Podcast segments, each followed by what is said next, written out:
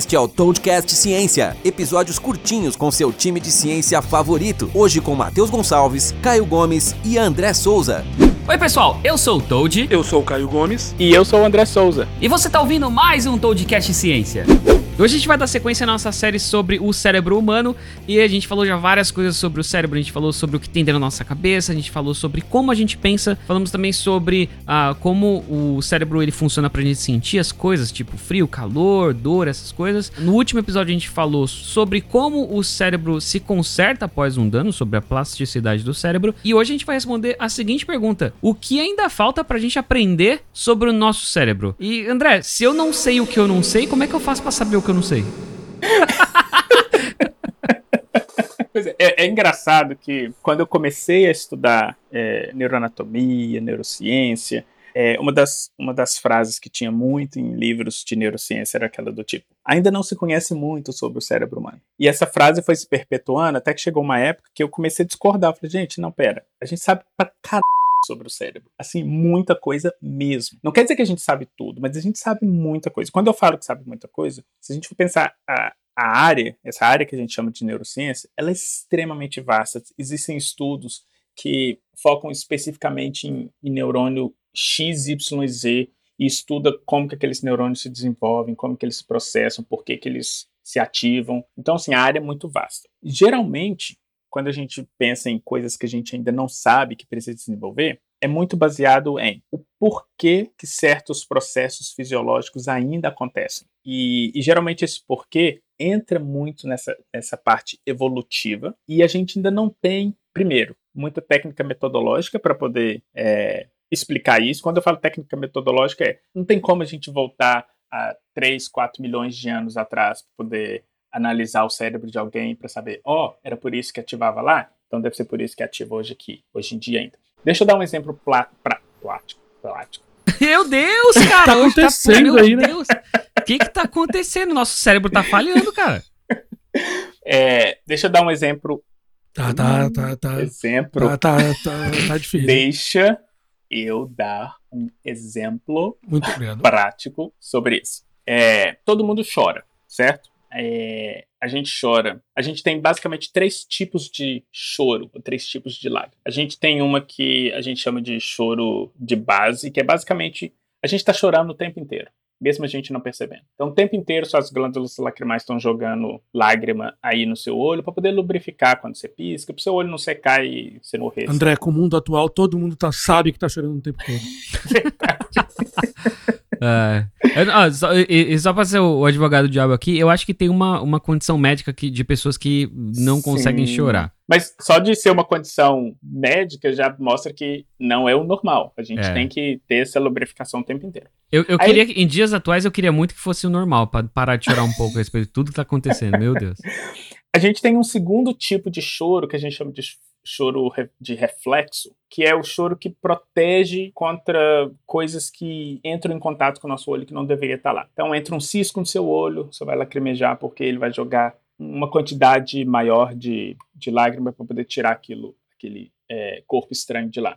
Quando a gente está picando cebola, por exemplo, a substância que sai da cebola, quando ela entra em contato com o nosso olho, aquilo irrita e o olho vai lacrimejar para poder é, proteger o olho daquela substância que irritou. E a gente tem um terceiro tipo de choro, que é o que a gente chama de choro emocional, que é o choro que a gente está mais acostumado, que é o choro de quando a gente está triste, ou de quando a gente está feliz, ou de quando a gente está nervoso. E tem duas coisas interessantes. A primeira é que, se você pega a lágrima que eu acabei de falar lá do comecinho, que é aquela que sai o tempo inteiro só para lubrificar. Você pega essa lágrima. Você pega a lágrima que sai do seu olho quando você corta a cebola. E você pega a lágrima que sai do seu olho quando você está triste termos da, da química dessas três lágrimas, é completamente diferente. Ah, não, parou. Você tá é, da água, da água do, da, da, tá da saindo do meu olho? Exatamente. Por exemplo, a lágrima que sai para proteger contra a cebola, por exemplo, ela tem alguns tipos de enzima, a presença de certas enzimas que servem para proteger o olho.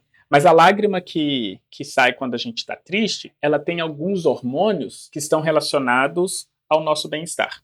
Ou seja, a gente tem respostas químicas diferentes. É, é uma resposta física que é igual, que é choro, mas essas respostas químicas são diferentes. E a gente não entende ainda muito bem por que que isso acontece e como que isso veio acontecer. Quando que o cérebro percebeu que essas três situações são completamente diferentes e ele arquitetou de uma forma, olha, deixa eu usar essa mesma glândula lacrimal para essas três situações diferentes. E, e do, do, jeito que você tá falando, se a gente pegar essas três lágrimas diferentes e filtrar a parte química dela, a gente pode dizer que sentimento que originou essa lágrima? É, a gente consegue prever. Então, por exemplo, se, se eu dou, se eu pego uma lágrima, eu não falo com um pesquisador lá assim, ó, eu falei com ele assim, ó, isso aqui é uma lágrima, mas eu quero saber que tipo de lágrima que é essa. A partir da composição química, se for um estudioso da, do, do, cérebro e tiver conhecimento dessa composição química, ele consegue falar: olha, essa, essa lágrima aqui provavelmente foi de alguém que estava chorando de tristeza, e não de alguém que tomou uma pedrada no olho, por exemplo. Cara, isso é uma nova definição da, do termo lágrimas de crocodilo, né? Será que o crocodilo tem vários tipos de lágrima também? Que aí, pega... aí que entra a parte também mais interessante. Até onde se sabe, e obviamente isso é, é um pouco controverso, porque ainda não existem muitos estudos, mas até onde se sabe, o ser humano é o único que tem esse terceiro tipo de lágrima, que é a lágrima emocional. Então, por exemplo, quando a gente vê um cachorrinho chorando, vamos dizer assim, ele não está chorando de tristeza. É, é algum outro processo químico que está acontecendo que está desencadeando a produção daquelas lágrimas. Mas o, o choro, é, o, a lágrima triste, ela, ela é desencadeada, até onde se sabe, somente pelo ser humano. Aí tem algumas hipóteses. Por que que isso acontece? Tipo, por que cargas d'água? Falando em lágrima, né? É, por que cargas d'água isso acontece? Existem algumas hipóteses. Uma delas é que, como a gente tem esses hormônios de estresse na lágrima, é uma forma de jogá-los fora do corpo. Então, por exemplo, você está triste ou você está estressado com alguma situação, aí você chora. Por que, que geralmente chorar te dá uma sensação boa? Porque a ideia de que você tem todos esses hormônios que te estressam, você acaba liberando isso tudo na sua lágrima. Então você acaba se sentindo bem. Essa é uma hipótese. A outra hipótese é de que o choro ele serve para sinalizar para outros que você tem algum problema. Uma função social. Tem uma função social, exatamente. E sinalizando para outros que você tem é, um problema, isso desencadeia em outros uma compaixão maior, e como desencadeia uma compaixão maior, os outros têm uma probabilidade maior de te proteger, e como eles têm uma probabilidade maior de te proteger, você acaba sobrevivendo mais tempo. Então pode ser que isso se adaptou dessa forma. Mas essa tá, é mas calma aí que eu tô um pouco perdido agora. Tá, eu entendi das lágrimas, mas como isso ajuda a gente a entender é, o que a gente não sabe sobre o cérebro? Exatamente isso. A gente não sabe, por exemplo, por que ou como que o cérebro começou a produzir respostas diferentes para essa situação. Entendi. Tipo, a gente não, a gente não sabe que mecanismo fisiológico é acionado para poder diferenciar quando é uma e quando é outra e por que que existe essa diferenciação. A gente não, não sabe. Entendi. Ah, eu esperava mais de vocês, cientistas. Vou chorar aqui então. Mas se for mentira, a gente vai conseguir descobrir analisando tua lágrima. Exatamente. Esse é o Caio, rapaz! Aê! Ai, que loucura, cara. Eu não queria nem entrar nesse ponto, mas isso é verdade. Uma das formas da gente ver se a pessoa tá chorando de verdade seria isso. A gente poderia fazer uma análise do choro da pessoa. Então, olha só, pessoa, se alguém chega para você e fala assim, sei lá, seu, seu parceiro te traiu. Aí você vira e fala assim, aí começa a chorar pedindo perdão. Aí você vira assim, dá licença. Aí você pega a lágrima e fala assim, vou no laboratório e já te dou a resposta. tipo o DNA da emoção, né? Exatamente. Que, que, isso é legal, é um tema bem complexo que a gente não entende no cérebro, mas uma coisa que eu, eu tenho a minha impressão de total leigo aqui é que muitas vezes as pessoas acham que a gente não entende o cérebro, ou que a gente não entende nada ainda, que quando você compara o resto da medicina, por exemplo, a gente já consegue fazer marca-passos, a gente já consegue fazer corações artificiais e tal. E o cérebro, aparentemente, gente, é um órgão que a gente não consegue. O tipo de interação externa que a medicina pode prover é bastante, entre aspas, limitado comparado com o que você vê nos outros. Então eu acho que é isso também que gera um pouco essa impressão que o cérebro é super complexo e a gente não entende e, e tem muita coisa para descobrir ainda. É, e, e, é uma coisa muito matemática. Um, outro exemplo que eu gosto de dar é o seguinte: é, imagina um, um, um novelo de lã, ok? Imaginou? Imaginou. Aí eu pego a ponta desse novelo. Agora, tá, imagina esse novelo de lã na minha mão e eu tô dentro de uma sala que tem 86 bilhões de pessoas. É uma okay? bosta. É uma bem grande. Exatamente. Eu pego essa pontinha desse novelo, fico segurando a pontinha dele, mas aí eu jogo o novelo mesmo para uma pessoa A. Essa pessoa A vai segurar um pedacinho dessa linha e vai jogar esse novelo para outra pessoa B. Imagina essa troca aleatória, tá? Eu posso jogar para quem eu quiser. E cada um que, que pegar o novelo, ele vai segurar uma pontinha, do, um, um pedacinho dessa, dessa linha. Imagina a gente fazendo isso aleatoriamente com 86 bilhões de pessoas. Então, quando você começou a falar isso, a primeira coisa que eu tinha que fazer foi aumentar. Quando, quando você falava, foi aumentando o tamanho do novelo na minha mente, né? Porque. é, tem que ser um novelo super gigante. Exatamente. Ah, eu pensei também isso. O novelo então, começou im... pequenininho demais. Imagina que a gente fez isso, mas imagina que a gente fez isso só com metade da sala, tá? A gente fez isso com a sala toda, não. Vamos parar aí. Parou agora. Você acha qual que é a probabilidade de uma outra sala, que também tem 86 bilhões de pessoas, reproduzir esse mesmo padrão de distribuição ah, do novelo? Probabilidade tende a zero aí. Exatamente.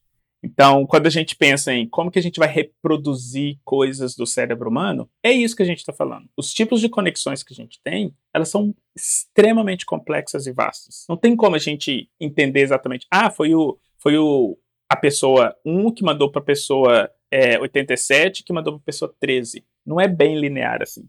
Então a gente nunca vai conseguir reproduzir de uma forma, vamos dizer assim, é, acurada ou correta esse tipo de padrão. Esse, essa probabilidade aumenta entre pessoas que são gêmeos, por exemplo, será? Não também, porque até mesmo primeiro que você tem uma distribuição, vamos dizer assim, espacial dos neurônios que é diferenciada em todo ser humano, inclusive nos gêmeos e segundo que o que faz a pessoa, o que faz eu, por exemplo, mandar o novelo para a pessoa B é geralmente o contexto, não é só uma coisa genética, é geralmente o contexto. E pessoas gêmeas, apesar de serem gêmeas, elas não são a mesma pessoa. Então, o foco, até visual, numa mesma situação, é completamente diferente. Isso vai fazer com que a ligação neuronal que elas façam vai ser completamente diferente. Então vai existir algumas similaridades, mas ao mesmo tempo a natureza, a convivência, o contexto vai estar influenciando aquilo ali o tempo inteiro. Então, de fato, realmente, é, o cérebro ele é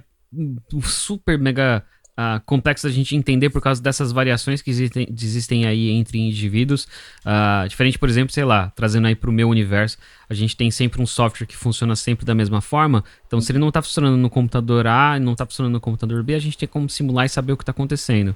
O cérebro não é tão simples, a gente não consegue fazer experimentos desse, je desse jeito. E, e, de acordo com a natureza do cérebro, é até meio que fantástico o número de coisas que a gente sabe a respeito do, que a gente sabe a respeito do cérebro hoje em dia, né, cara? E, e não só. E a gente sabe muita coisa por causa dos avanços tecnológicos que a gente tem em termos de metodologia. A gente consegue hoje tirar uma foto do cérebro em tempo real enquanto ele está fazendo uma atividade X, que era uma coisa que, sei lá, há 70, 80 anos atrás, se você virasse para alguém e falasse isso, você falasse, como você vai fazer isso? Mágica. Exatamente, hoje é. a gente consegue. Iam tacar fogo em você, seu bruxo. É, o ser humano é foda. Eu mamo o ser humano.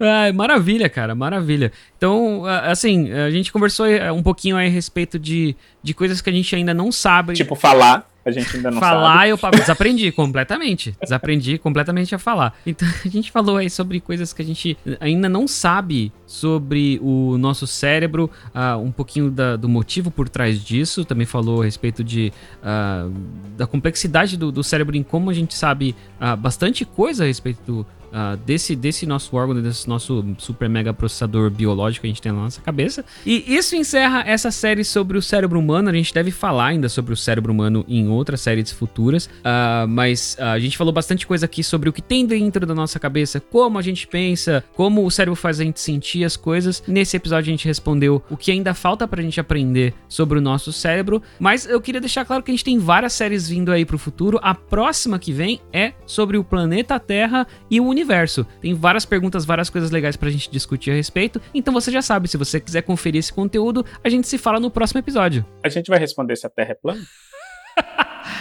Ah, a gente pode tentar responder como as pessoas podem conferir ensinamentos científicos de séculos atrás que deveriam ser conhecimento público hoje em dia. Como eles podem pensar por Mas si mesmos. Todo mundo sabe que a Terra, olha... na verdade, tem a forma da cabeça do Faustão, né? É a Fausterra. Peraí, peraí, rap rapidinho. Eu vou terminar ah, tá. a gravação antes da gente falar sobre isso. isso e aí as pessoas. Isso é muita loucura, não vale a pena. Não vale a pena isso. E é isso aí, chega ao fim mais um Toadcast Ciência. Outra coisa muito importante, sério, não se esqueça de compartilhar esse episódio com todo mundo que você conhece que gosta de ciência ou que gosta desse assunto que a gente conversou hoje, porque assim você ajuda a compartilhar todo esse tipo de conhecimento, certo? Não custa nada, a gente conta com vocês, beleza? Então vai lá, manda ver. Se você gostou das respostas, da explicação, se você tem alguma pergunta ainda sobre esse tema, manda um feedback pra gente. No Twitter eu sou arroba ToadGeek. Eu sou o André Elias Souza. E eu sou o arroba Caio C. Gomes. E sabe aquela pergunta sobre ciência que você sempre teve, ou aquela pulguinha atrás da orelha que nunca ninguém conseguiu te responder, ou que talvez a resposta não tenha sido didática o suficiente? Então, manda um e-mail pra gente lá no toadcast.toad.com.br e coloca no título do e-mail Toadcast Ciência. Valeu, galera. Até a próxima. Um abraço. E falou! A gente se fala no próximo episódio. Abraço!